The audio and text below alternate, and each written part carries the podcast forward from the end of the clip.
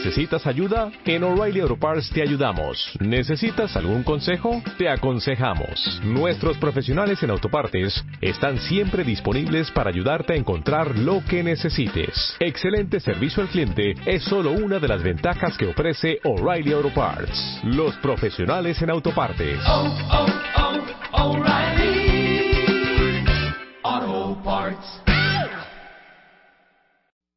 The Beauty Effect, marzo, cumplimos un año. Y para celebrarlo, Eugenia de Baile nos cuenta cómo salir adelante, sintiéndote guapa en cualquier situación. Love yourself, cambia de chip, reconcíliate con todo lo que eres y acepta lo que nunca vas a hacer. Además, te decimos cómo hacerle para que no se te note la desvelada, qué base usar según tu edad y cómo aprender a reírte de ti misma. The Beauty Effect, la única revista 100% de belleza en México. Estamos de regreso en W Radio y es tan fuerte esta conversación, cuentavientes, porque yo tengo sentimientos encontrados. Uno tiene sentimientos encontrados porque estamos de acuerdo que no importa si tu hijo tiene 42, 19, 28 o 5. Sí importa. Es tu bebé, Y no quieres que- Vidal. no quieres que se vaya. Es tu bebé, Vidal. Claro que importa. Te digo una cosa, ¿eh? ¿por qué me estás hablando tan sensual? No Está puedo, no ronco, puedo está evitar. No puedo evitar. No, eh, eh, viene con la voz destruida después de un fuertísimo encuentro con la influenza. Así es, es Ay, una, una mujer intensa que te tiene en la cama el día entero. Exacto, y cuatro días consecutivos. Así es, sin Bueno, parar. Vidal Schmil, a quien conocen ustedes muy bien, es pedagogo, especialista en desarrollo humano, es autor del libro Disciplina Inteligente, que es un bestseller, que tiene más de 270 mil ejemplares vendidos. Es un experto en, en hijos, ¿no? En paternidad, Eh, ¿no? La Fundador de es escuela para padres. Este, y hoy vamos a hablar cuando los hijos no se van nunca. Exacto. Nada de ale, ale, ale, ale. Como siempre lo digo, duele cuando se van, duele más cuando te los regresan y tú agregaste. Y más si nunca se fueron. Duele cuando se van. Duele más Cuando te los regresan. y más si nunca se fueron. Porque a la larga, a la larga, Les estás haciendo un daño. ¿Qué nos está diciendo el que nunca se vayan? Hay varias lecturas, pero la primera tiene que ver con la incapacidad para hacer frente a su vida, para atreverse, para hacer las cosas que corresponden a un adulto. Entonces, y no solo hablo de lo afectivo, puede haber un hijo que nunca se case, Sí. pero no tiene por qué estar metido. ¿Quién de ustedes tiene una hermana o un hermano que de veras no levanta cabeza? Santos labregones que siguen viviendo con sus papás. Así es. Y, y que seguramente, si es uno de varios hermanos y los otros ya dejaron el nido, lo ven con cara de, qué oso, no doy crédito que sigas metido en casa de mi mamá o en casa de mi papá. Ese en el mejor de los casos, porque luego hay una carga y un coraje por lo que se está quedando, por las circunstancias que él tiene o ella tiene Claro. de beneficio, cuando tú te has puesto una friega afuera, Claro, ¿no? Pero te la voy a dar a la inversa. Y ahorita te echas un speech infernal. Va. Quiero unas palabras para todas las mamás, porque es más de mamá que de papá, ¿eh? Ah, claro. Para todas las mamás que sus niveles de narcisismo y egoísmo llegan a tal punto que como tita en agua para chocolate, prefieren que sus hijos estén con ellas porque A, no se quieren quedar solas, porque B, les gusta su compañía, porque C, tiene una relación codependiente con su hija o con su hijo, y al final, la poca intención o mucha intención que tiene el hijo de irse, su mamá se la quitó y ahí lo tiene secuestrado. Aquí el primer punto es que hay una complicidad. No es la culpa de Tita. Sí. no, no es la mamá. La mamá, No, sí. no, no, no. En realidad es una complicidad y es una dinámica enfermiza. Por eso, por eso, estoy planteando puntos de alerta. Yo estoy proponiéndote que vayamos desarrollando puntos de alerta. En qué tienes que cuidar, qué no debes de hacer desde que son pequeños y qué debes dejar de hacer cuando ya son unos jóvenes o son adolescentes y debes de evitar a toda costa, porque te vas facilito con la inercia, ¿eh? Claro. Y efectivamente hay una codependencia y hay relaciones totalmente enfermizas. Abrázame, abrázame, Va, Vidal. va. Porque al final, no sé si lo dijiste tú y creo que me dejaste traumada para el resto de mi vida. Estoy segura que lo dijiste tú. Que les digo una cosa, cuentavientes, todos los que son papás, al final la misión de un papá es preparar a tus hijos para la vida cuando tú te mueras. Así es, van a vivir más años sin ti que contigo. Van a vivir más años sin ti que contigo. Y la meta no es que te abandonen, sino que no te necesiten para vivir su propia vida de manera autónoma y constructiva. Educar tiene como meta final que sean aptos para vivir su vida sin ti. Sin ti. Sweet Sin, material, Lili. sin ti. Va de nuevo. Sí, sí, sin ti. Así es. Sin ti es, sin ti haciendo el súper, sin ti planchándole la ropa, sin ti ayudándole a no sé qué, sin ti cuidándole Pagando- a los nietos, pagando la cuenta. sin ti pagando la cuenta. Claro. Así es. Entonces, si tú no tienes en mente eso, hay algo alterado en nuestras emociones que no nos permite soltar. Y si tú no eres capaz como mamá o papá de soltar en algún momento y no tienes como meta eso, te vas a quedar atorado. ¿eh? Te vas a quedar atorado en una aparente estabilidad, felicidad con tu hijo por no estar solo, pero en realidad estás trasladando algo que no puedes resolver con ellos. Claro. Entonces, ¿qué cosas tienes que cuidar? Uno, cuidado cuando tu meta educativa es que sean felices. ¿Has oído esa? Sí, claro, todo mundo. Ay, es que yo quiero que mis Pero hijos está sean mal, felices. está mal. Perfectamente pésimo. Es que yo te adoro, eres insoportable. ¿Por qué está mal?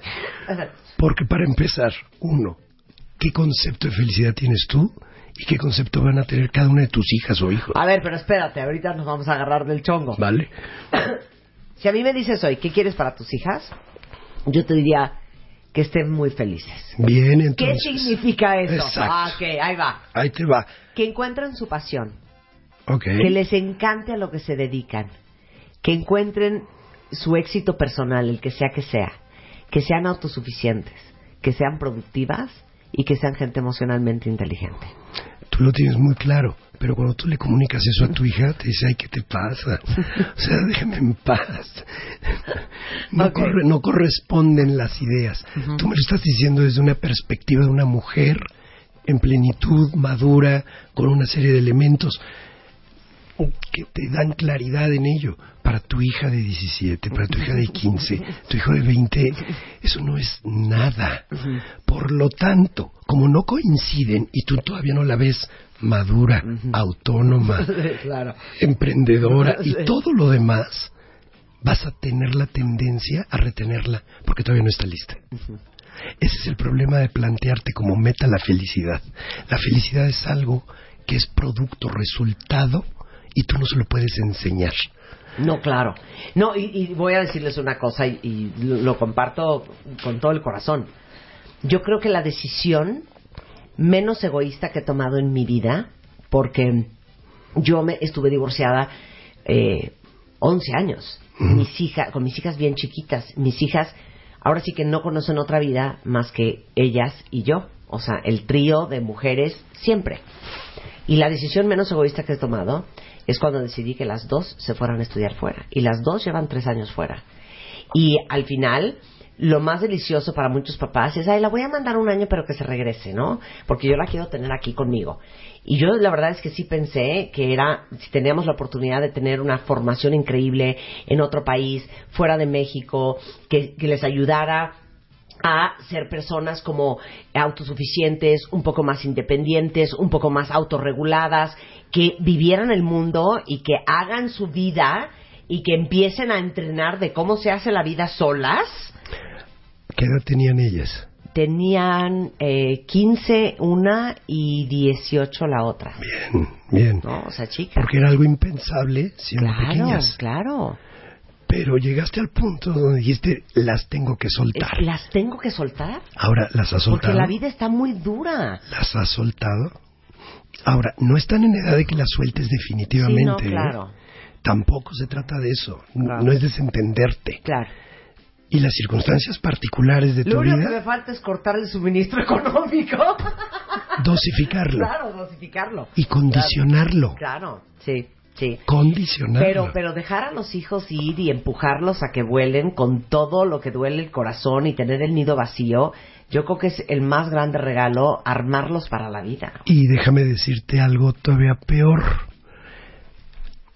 Aprender a aguantar vara, vamos a decirlo así, cuando tus hijas no sean felices. Cuando tus hijas estén sintiéndose mal, cuando estén en medio de un desencanto amoroso, Claro. de un truene de, de pareja, de una situación escolar difícil, donde se tengan que esforzar el triple, eh, poder poner el freno de mano y no ir al rescate y no ir y pagar y no ir sacarla y traértela, claro, claro. eso va a ser la prueba graduación para claro, ti. Claro. No me está hablando a mí solamente, ¿eh? O sea, que ni hagan oídos sordos. Nos está hablando a todos. El poder frenar, el poder frenarte. El instinto maternal de salir a su rescate, claro.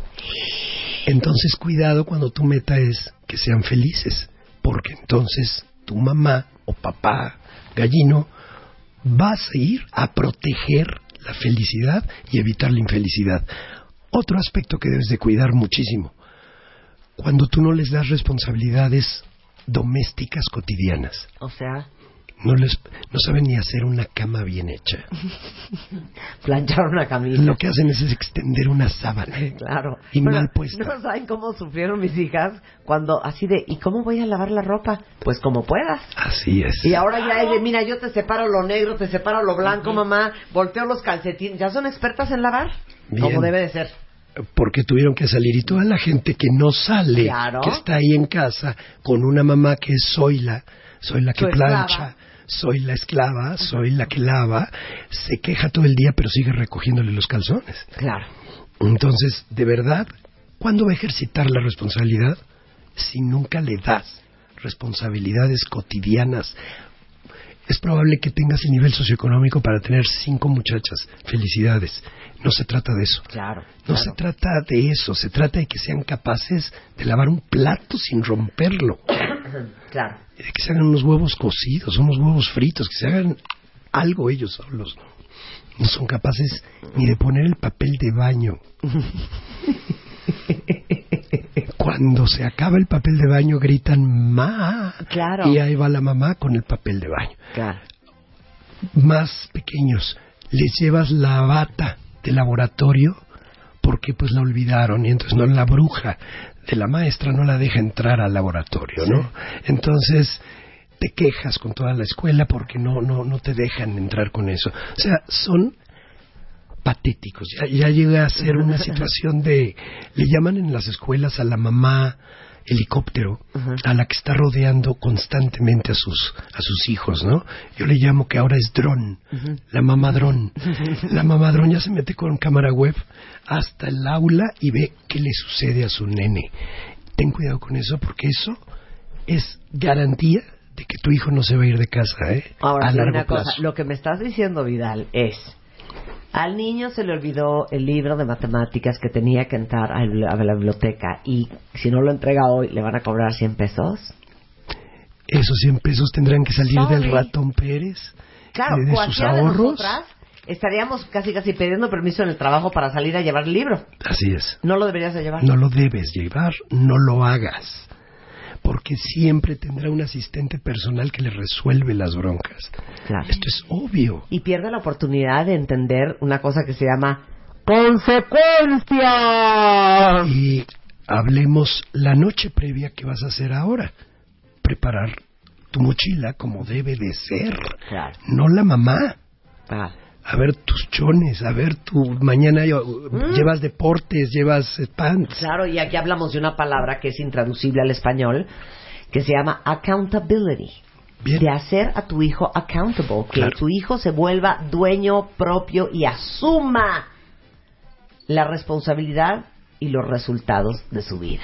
Pero es muy chiquito, dice ella, ¿no? Sí, sí, pero, Eh, ay, pero bien chiquito. chiquito. Y le tocaba llevar la sopa de pasta y los coditos con piña.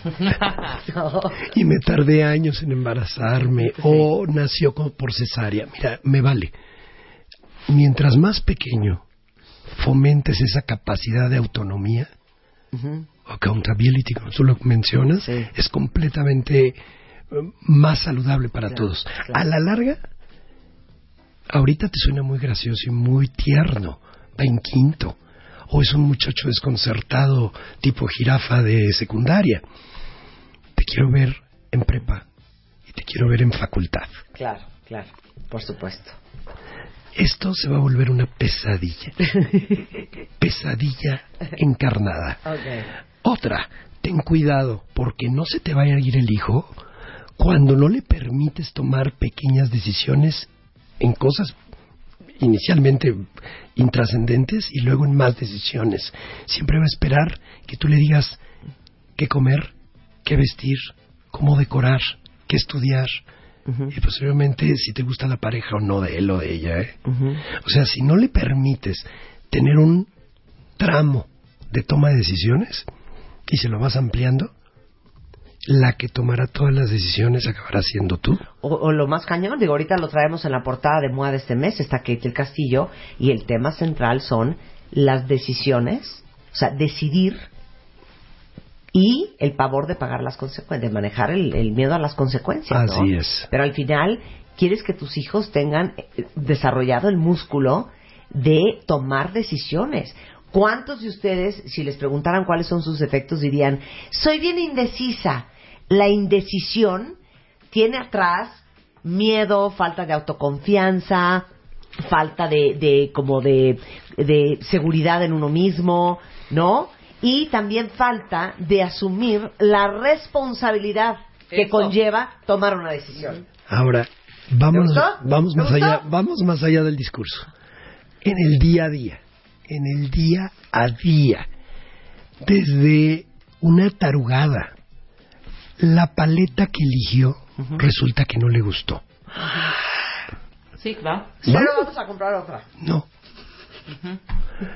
Pero te una va a hacer un berrinche, se va a revolcar, eh, se le antojó la de la hermana que es de chocolate. Qué pena, tú elegiste plátano con cocoa. Lo siento. Oye, pero me han dicho eso es, Es una paleta de es 10 una paleta pesos. que importa. Es la decisión que toma el niño y decir, ni modo. Ya después de comer, a la hora que haya otro consumo, podrás elegir mejor. Y se la come. Y si la tira, que la tire. Pero no hay otra. Pero no hay otra. Ese es un punto más allá de, del discurso u- eh, adulto correcto que me, está- me acabas de, de recetar. No, vamos a hablar del día a día en cualquier cosa. Él puede elegir y ella puede elegir, no hacer tarea un día. Entonces, así hay que dejarlo. Claro. Claro. Yo estoy de acuerdo contigo, ¿eh? Les voy a decir una cosa, ya, ¿sabes qué? Un aplauso para Vidal. Bravo, bravo. A mí eso de que las mamás que se sientan a hacer la tarea, les digo una cosa, no sé si admirarlas o darles un pésame. Cero, cero estoy de acuerdo en me siento a hacer la tarea todas las tardes. Nos dejaron mucha tarea. No, a Nos ver. dejaron, Kimosabi. El niño no entendió, pues que el niño vaya y le pregunte a la maestra, para eso estás pagando un dineral en el colegio. No, pero muchas Oye, veces- muchas veces que el para irte niño, a la tienda que el niño ayudarle. va a volar matemáticas, pues que vuele matemáticas. Oye, que el niño va a perder el año, qué espanto, va a tener que perder el año. Porque si no te vuelves, o sea, tú estás yendo al colegio junto con él. Así es. Y entonces el niño se acostumbra a que todas las responsabilidades son co- compartidas. Pues sí. Y no es así la vida. ¿no? Y desde más pequeño lo pueda entender, mejor, ¿eh? Claro. O sea, vamos a poner preescolar, primer año de primaria, puedes supervisar y estar cerca con la finalidad de que él adquiera buenos hábitos, pero no te pones a hacerlo con él. A partir de segundo, tercero de primaria, debe hacer tarea completamente solo, ¿eh? Ya para un niño de cuarto, la autonomía en ello Sí, Es ya. que sí, estoy de acuerdo. es fundamental. Yo estoy de acuerdo. Ya, bueno, ya no, No, hablemos de secundaria y No, cosas no, así, no, ¿no? no. No, ¿y qué tal el mal humor de... Y entra el niño a tu cuarto con una cartulina, ya sabes, enorme. Ma, no puedo hacer a Quetzalcoatl. Sí, o sea, O sea, que dices, ¿qué? claro. ¿Quién te dejó eso? Y te digo una cosa, retiro lo dicho. Yo sí me aventé unos dibujos, yo sí me aventé unos quetzalcoatl, así de, mamá, es que no, no, ¿cómo voy a dibujar la catedral? Corte a yo dos de la mañana dibujando la catedral. Es que no, no, muy mal, ¿Qué Sí, pasó claro. en ti? muy mal, o sea, estoy hasta molesta ahorita. Claro, claro. O sea, sí, claro. sí, ya molesta con el niño, Ahí te contrariada, ahí te una- alterada. Anterior a esa, anterior, no copió la tarea. Sí. Y ahí está la mamá la recabando y le mandan por WhatsApp las tareas del escuincla. O sea, no, o sea, ¿qué te no, pasa? no, sí, Sí, no. co- Como algunas veces les pregunto a mamás en conferencia, ¿qué, ¿qué te sabe tu hijo? ¿Qué oscuro secreto te conoce? Claro. ¿Por qué le debes tanto? ¿Por qué te sientes tan en deuda? Bueno, yo le voy a poner este podcast a mi hija la chica, porque es más abusadilla la, la, la, la chiquilla esta. Y me acuerdo mucho que me decía, ¿me ayudas a hacer la tarea? Corte A, ella hablando por teléfono y yo dibujando No, sí, que Marta tal cual. dibujando, Y claro. yo dibujando. Hasta yo creo que dibujé. También Hasta- hice, sí, claro. hice unas cosas de química y no sé qué. Ok. Yo les ayudo a mis sobrinas. Bueno, a la chiquita no, porque esa sí es. Pero a la grande, ahí estoy pegadita, nada más viendo a ver qué. Pues no olvidemos el ¿Está tema. mal? Ajá. El tema es la toma de decisiones, ¿eh? Claro. Lo que es más de fondo no es la tarea. Sí, claro. No es la tarea de una tarde. sí, sí. Es la toma de decisiones. Tú eliges. Ajá, A ver, ¿cómo vas a organizar tus estudios para el examen que viene? ajá. Entonces, ¿vas a machetear la noche anterior o en la madrugada o lo dosificas? Claro. Claro. Entonces, dale técnica, dale recursos, dale opciones, Para que se organice. pero es cosa de él, ¿eh? Sí, claro. Y al final del camino, eso es todo. Claro. Ahora sí que es su perro, él lo baña. Tal cual. Exacto. Pero de a de veras, los papás estamos listos para Igual asumir con el cuento que de es los eso. perros, ¿eh? Ok, te voy a comprar este perrito, pero tú le tienes que sacar a hacer pipí. Corte entrada- la la que la está sacando a hacer pipí, popo, eres tú. De entrada no compres perros. Sí, sí, sí. Exacto. Porfa, Estoy, estoy de acuerdo. adopta. Sí, bueno, adopta o como sea, cuando aparece Pero es mascota, responsabilidad de claro, todos, Claro, sí. claro. Regresando del corte, ¿por qué es tan, tan, tan mala idea que tú creas que antes que cualquier otra cosa quieres que tu hijo te obedezca? Regresando con Vidal Schmil. Estamos de regreso en W Radio, aquí agarrándonos los pelos de la cabeza con Vidal Schmil. Y la verdad es que lo que dijiste al principio me encantó. Educar tiene como meta que tus hijos sean aptos para vivir la vida sin ti. Entonces, todos los que tienen hijos que todavía están en proceso de maduración y desarrollo, híjole, ¿en qué no la rieguen? Entonces nos quedamos en el punto número 5. Cuidado, mucho cuidado cuando tratas a los niños como, fíjate, siendo adolescentes los tratas como niños, siendo niños los tratas como si fueran adolescentes exigiéndoles grandes responsabilidades y cuando son adole ya jóvenes adultos los sigues tratando como adolescentes. Te pongo un ejemplo. Al aire estaba yo en un programa de televisión y una señora abrió el micro y dijo de un problema de su hija que no le hacía caso, que llegaba tarde de las fiestas, que le mentía, bla, bla, bla. Típico, típica adolescente. Yo dije 16. Y cuando le pregunto, ¿qué edad tiene su hija? 29. No, es broma. Mm, El público entero se rió. Lamentablemente se exhibió porque lo que me estaba diciendo correspondía al pleito de una mamá con su hija de 16, Claro. Que requería estrategias de manejo de un adolescente, no de una mujer de 29. ¿Cuál es el punto? Que nosotros los papás estamos negando el paso del tiempo. Siempre. Hay una negación terrible. ¿Por qué? Porque cuando crecen los hijos, inevitablemente hay un proceso de duelo. ¿Duelo de qué? De que perdiste al niño que tuviste, de que perdiste a ese adolescente y no, no lo quieres aceptar en lo absoluto y por lo tanto lo sigues tratando como si tuvieras edad, ¿no? Entonces, permisos, obligaciones, horarios, tareas, responsabilidades, todo eso tiene que corresponder a la edad. Entonces, como mamá como papá, como abuela, como tía, de veras ten muchísimo cuidado en no infantilizar. No, sobreproteger Sí. también. Pero infantilizar es una muy buena palabra, ¿eh? Infantilizar al que ya no es niño. Yo luego me... Yo sé que tiene otra connotación y me van a disculpar varios especialistas en desarrollo humano, pero eso a mí del niño interno me cae regordo.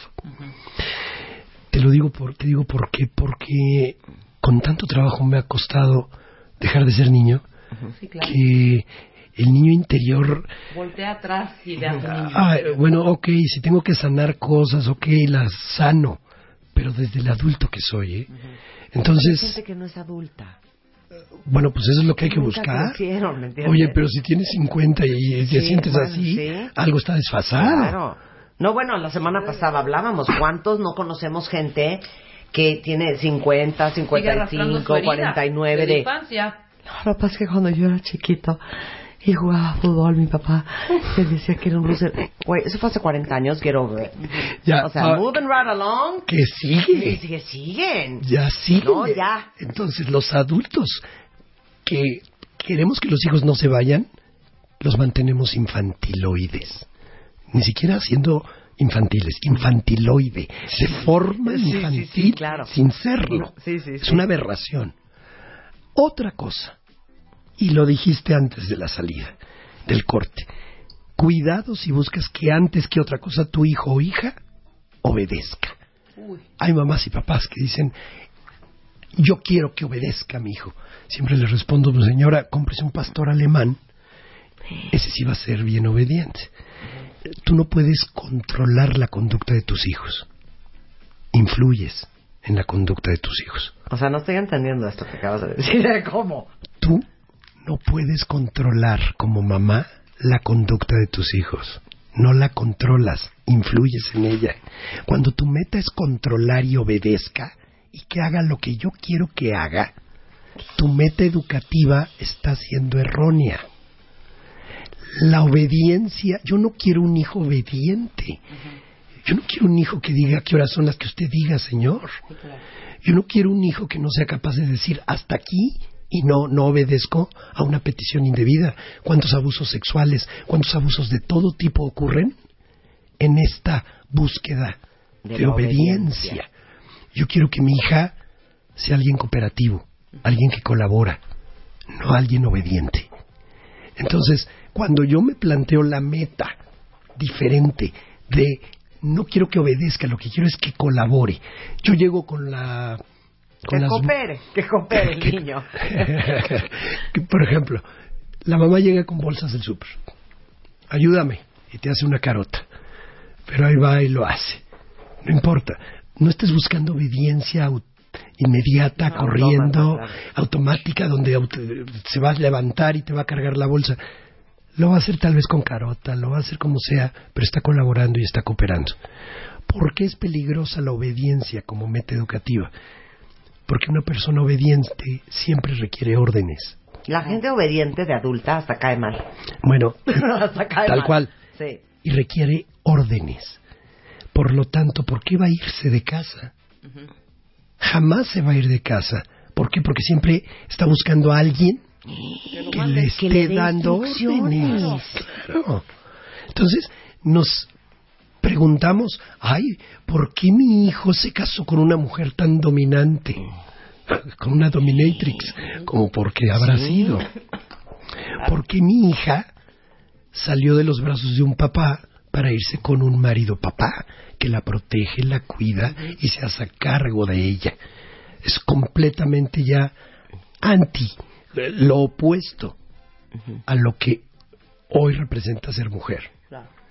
Entonces, mamá y papá, si tú lo que buscas es que tu hijo sea principalmente es obediente, estás invirtiéndole para que tus hijos no salgan de casa, ¿eh? O para que cuando salgan de casa No sepan qué hacer. se vayan a obedecer a alguien más. Sí, claro. Wow, qué fuerte. Se vayan a obedecer a alguien más. Qué horror.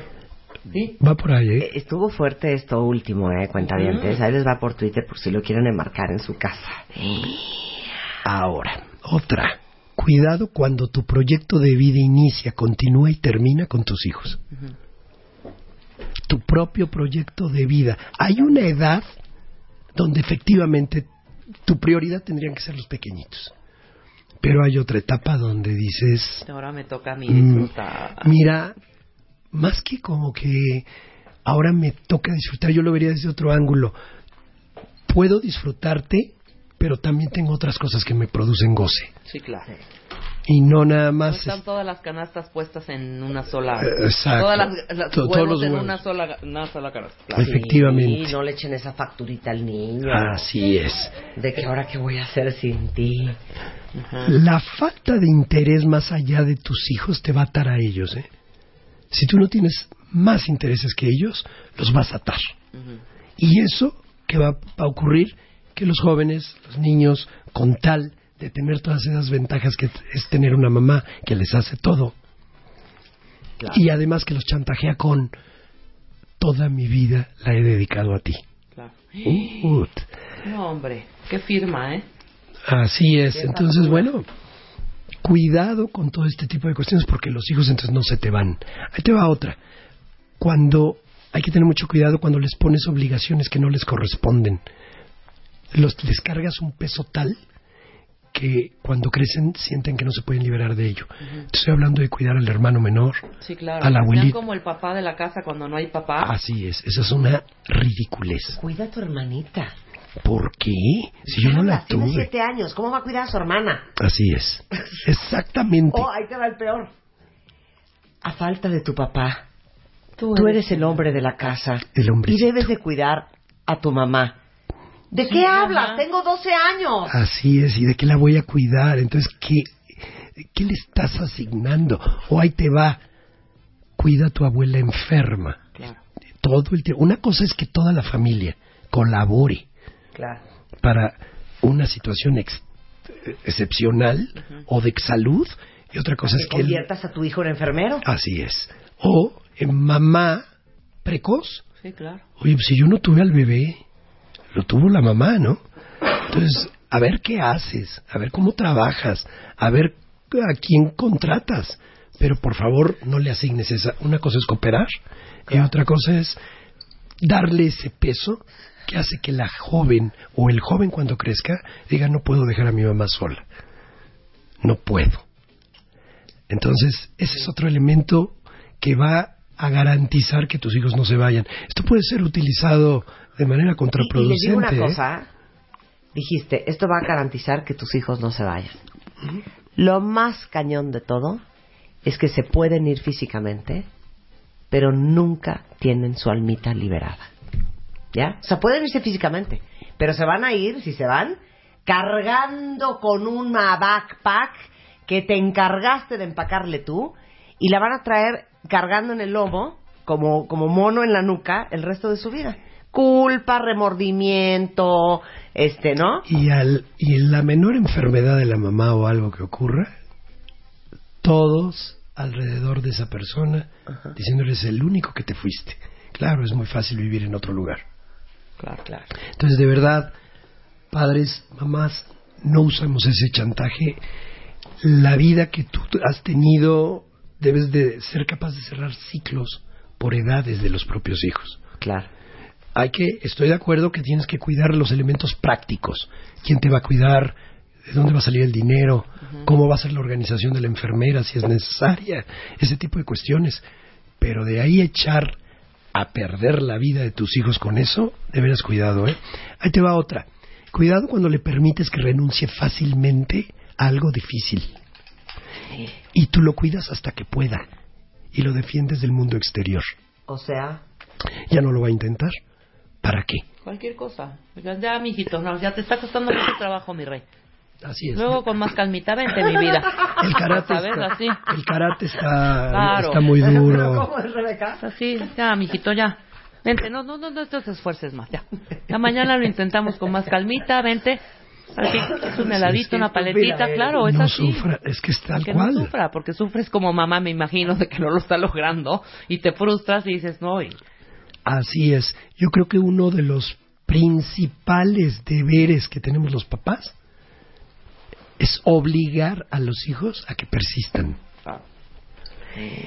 Y otra vez, y otra Y vez. va de nuevo. Pero ya no puedo. es que te Va digo- de nuevo. Sí, Me Puedes. voy a regresar, me voy a regresar. Les digo una cosa, no tengan hijos, esto es un infierno. No hay peor trabajo que educar y formar a un ser humano. A mí que me pongan de actuar y a sacar estadísticas, pero les digo una cosa, nadie nos enseña, nadie te lo agradece. Este, eh, eh, es, es un trabajo bien duro y está todo mal concebido el tema de los hijos, porque siempre te hacen sentir que un niño es la más grande bendición. Un niño trae a tu vida una alegría, lo que hace un hijo por un padre, lo que siente uno en su alma, eso no se puede duplicar. Ajá, nada más que no te cuentan todo. Es todo eso sí. Claro que será una gran bendición. Yo no me imagino mi vida sin hijas. Pero a ver, nadie te dijo que es una, como diría mi abuela, esto es una fregadera. Porque es 24 horas al día estar en la discusión, en la es. formación, en el empujar, con paciencia, con cariño, con disciplina, con límites. Tal cual. ¿Sabes que Ya me enojé. Es un estado de alerta continuo el que te requiere. Pareces como scout, siempre alerta. Mira, una, una chava de mi oficina no podía embarazarse. Entonces, la organizamos con Ibincemer, punto, este, corte A, no voy a decir el nombre, pero si está oyendo ya sabe quién es, sale embarazada de gemelos. Bueno, una alegría y una felicidad. Y yo nada más la veía y le decía, ay, mana, pues ojalá que todo salga bien. Nacieron los bebés, son un niño y una niña, están divinos espectaculares. Me dice, hija, no puedo de amor, estoy trastornada. Bueno, cuatro meses después o ocho meses después aparece en mi oficina. Se sientan en la silla de mi oficina con una cara De y no me dice. Marta, ¿Qué hice? ¿qué es esto? Estoy agotada. Le dije, ah, bueno, te lo dije, hija. Sí, pero Y esto no es enchilame otra. es que pareciera, hay, hay una presión social por reproducirse. Y nadie le dice a uno la verdad.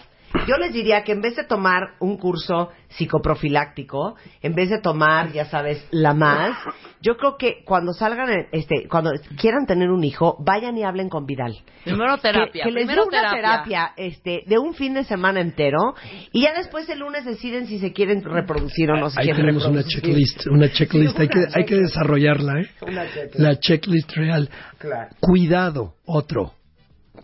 Porque ya eres mamá, ya eres papá, ya estás en eso. Sí, ya no hay, ya no Marta, hay cómo. ya. ¿Cómo hacer que se vayan a la edad que tienen que irse? ¿Que Porque- ¿Cuál es esa? Ah, bueno, ¿qué te digo? Sería arbitrario decir un número, pero bueno, lo voy a hacer. No más allá de los 26, 28. Te viste buena onda, ¿eh? Sí, te viste buena onda. Yo pensé que ibas a decir por ahí de los 20. No, no, no, a los no 20... es casados. No, no, no, no, no, no, no, no, pero también, también, déjame. de, de esta casa sales de blanco. Ay, Dios. No, no, no, no, no, no, no, No, no. No, pero también demos el, el crédito a Eduardo Calixto que siempre nos ha dado nuestras clases de neu- neurofisiología. La maduración La maduración del cerebro. O sea, los hombres hasta los 26 años tienen el córtex prefrontal ya completamente destruido. ya completamente entero. Así ya es. tienen esa capacidad para decidir y ya tienen o sea, a los Las 20 chicas un escuincle. Claro. Sí, las niñas lo tenemos a los qué? A los 21, 22. Entre 21 y 23. Ok. Y efectivamente, yo digo de los 26 para arriba, de verdad, aunque no se case, aunque se vaya a vivir sola, que ya tiene un nivel determinado de estudios y ya tiene necesidades Pero de joven ¿eh? adulto. O sea, la, la universidad se acaba a los 21, 22. Así es, ya está chambeando en los ¿Y por qué? 26. ¿Por qué esa es la edad adecuada o por qué ¿Por qué se tienen que ir a la edad adecuada? Ah, por salud emocional de toda la estructura familiar. De la mamá, el papá, si, si sobrevivieron Sí. como pareja, viene un, nueva, un nuevo proceso y una nueva etapa, ¿eh? Y deberían buscar reencontrarse como pareja. Sí. Eso es un punto importante. Y con hijos ahí adentro, de verdad, va a estar muy difícil. Sí, no, la verdad es que son los matrimonios que sobreviven a los hijos es un milagro, ¿eh? Por eso lo, por eso lo mencioné. Segundo, tú como mujer sola o como hombre solo con, con los hijos, hay un momento donde también tienes una serie de necesidades afectivas, sexuales, eh, de tiempo, de proyecto, que requieren liberarte, Claro. liberarte tiempos. Y otra, existe la alta posibilidad también de que tus hijos se reproduzcan y seas abuela, seas abuelo, y necesitas tener ese espacio para no suplantar Sí, lo que, lo que ya no te corresponde hacer. claro. Entonces esa es la razón. Cuidado si te sorprende siendo celoso o celosa de los novios y novias de tus hijos, ¿eh? Ese es otro tema Por. bien importante. Si te sientes desplazada, agresiva, sin justificación real hacia el galán o la novia, requieres profundizar emocionalmente en tu propia forma de relación de pareja con un terapeuta. O sea, algo traes ahí Sí. que no te está permitiendo liberar y soltar a tus hijos. Estás viendo, estás viendo al novio o a la novia como una amenaza. Bueno, y si nos vamos a vivir a tu casa un tiempo, como en una granja ecológica, Vamos a hacer una un- comuna. una Co- comuna intensiva. El ashram de Vidal. Sí, claro. Estoy totalmente El de ashram acuerdo. familiar. El ashram de Vidal Schmil. Bueno, de veras, cuidado también cuando tú te pones a pagar por tus hijos, que ya son jóvenes adultos, y no cobras y no intentas restablecer el equilibrio y la equidad. Cuando tú te pones a cobrar, a, cuando, te, cuando permites que tu hijo, tu hija, Sí. simplemente te pase la cuenta y tú como su madre eres... Sí, bueno, Claro. Entendimos muy bien, entendimos muy bien. cuidado con eso. Bueno, el resultado al final es que uno quiere lograr. Bueno, el resultado deseable de la educación es preparar a una persona para que ame bien y trabaje bien. ¿Qué quiere decir eso? Que sea capaz de vincularse con otros, de tener una vida personal productiva y amorosa. Claro. Al final del camino yo no hablaría de felicidad.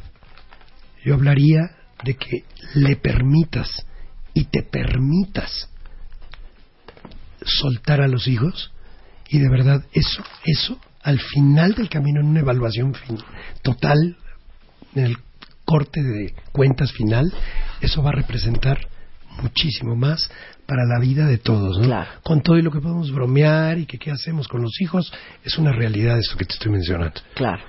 Y cada vez que se les haga el corazón de pollo, cada vez que quieran sobreproteger, cada vez que quieran resolver, nada más piensen. Todos ustedes que son adultos, piensen en cómo una mamá sufre, y a lo mejor la ven en la suya, cuando uno de los hermanos no está pudiendo con la vida.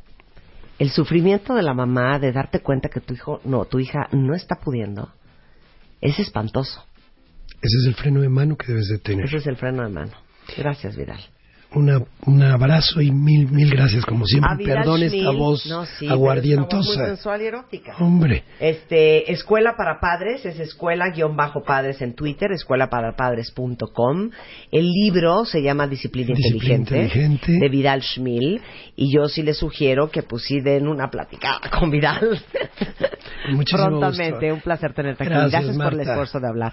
Al. Hacemos una pausa. Ay, ¿Cuál pausa? Ya nos vamos. Estamos de regreso, cuentavientes, el lunes en punto de las 10 de la mañana.